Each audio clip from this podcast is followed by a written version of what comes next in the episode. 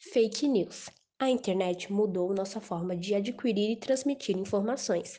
Facilmente, fatos se misturam a mentiras, já que são compartilhados em um ambiente onde qualquer um pode acessar, criar ou adicionar meias-verdades a informações. Fake news é o termo usado em inglês para referência a falsas informações divulgadas principalmente em redes sociais.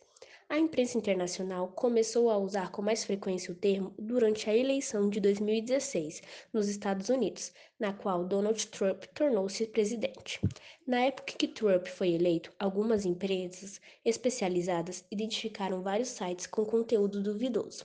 A maioria das notícias divulgadas por esses sites mostravam conteúdos sensacionalistas, envolvendo, em alguns casos, pessoas importantes como a adversária de Trump, Hillary Clinton. Os motivos para que sejam criadas notícias falsas são diversos. Em alguns casos, os autores criam manchetes absurdas, com o claro intuito de atrair acessos aos sites e assim faturar com a publicação digital.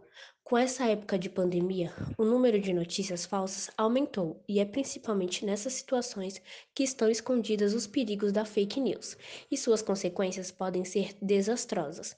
Como exemplo de suas consequências, no período em que estamos, os profissionais de saúde de 17 países tiveram que se posicionar e juntos assinar uma carta contra fake news sobre o Covid-19, pedindo atitudes mais severas sobre a circulação de notícias para que não haja situações como o caso que aconteceu no Irã, onde cerca de 300 pessoas morreram por envenenamento para a falsa cura do novo coronavírus, tomando metamol tóxico por acreditarem que o veneno é eficaz. Para as autoridades identificarem e punir os autores de boatos na rede social é uma tarefa muito difícil. No caso do Brasil, a legislação que prevê punição para esse tipo de crime não fala sobre internet, cita apenas rádio e televisão. Divulgar fake news é um ato muito perigoso. Compartilhar informação falsa, fotos e vídeos manipulados e publicações duvidosas podem trazer riscos para a saúde pública.